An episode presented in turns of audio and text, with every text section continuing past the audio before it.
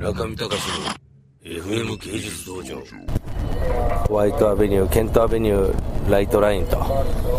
えーただ読み上げてるだけですけれども、えー多分この Wythe Avenue というところで降りるんでしょうね。えーこの BQE ですね、ぐるぐるぐるぐる回ると、まあ、最終的にはスタテンアイランドの方も見えるようなところに行ったりとか、ブルックリンって広いんですよね、すごく。まあ、広いと言っても、まあ、練馬区ぐらいですかね。まあ、練馬区ぐらいに、まあ、街がびっしりこう埋まってるっていうか、まあ、ビルディングが埋まってると思うと、まあ、それはそれででかいわけですよ。ポピュレーションも大きいですし。昨日もちょっとあのー今回のボールパーティー、まあ、ガラパーティー、ボールパーティーっていうのは、その、美術館なりそういう公共事業の、えー資金集めをするパーティーのことを呼ぶ呼び習習わすらしいんですけども、そこでですね、まあ、あの長年、えーブルックリンミュージアムをサポートしてきた、えーニューヨークの大物不動産王、ブルース・ラトナーさんが、まあ、その長年のその資金提供などによるサポートを表して受賞されると、そういうイベントもあるんで、まあ、村上さん、事前にご挨拶ししてくださいと、昨日もあの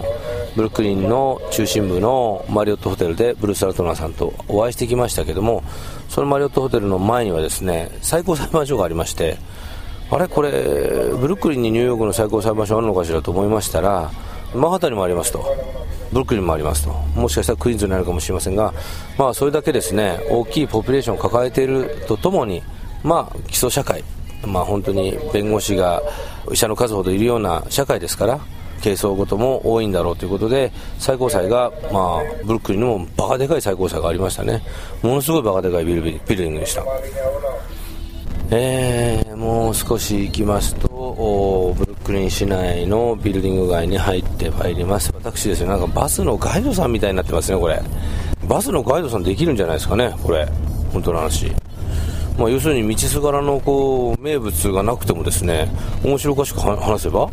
ガイドできちゃいますからね。まあみんなねどうしにしても、まあ、ガイドさんの話も誰も聞いてませんからね。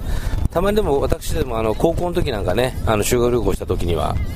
ガイドさんがねやけに可愛く見えちゃったりして修学旅行に行くとなんかだ必ずですね惚れるわけですよ誰かがそのガイドに。で俺ちょっと今晩ちょっとあの仕掛けるぞと。まあ、みんな生きんでましたけれども、あの私は、まあ、内気のオタクだったので、そういうことはなく、ただの部屋で友達と枕投げをしていました。えーハイウェイを降りまして、えーブルックリン市内に入ってまいりました。まあ、まだ3月の下旬とはいえですね、ニューヨーク市はまだ寒い。えー私はもうダウンをですね、ダブルで着込んでいますけれども、まあ、通常の人はそこまで寒がっていませんが、コート姿でうろうろ歩いています。中見隆の FM 芸術道場。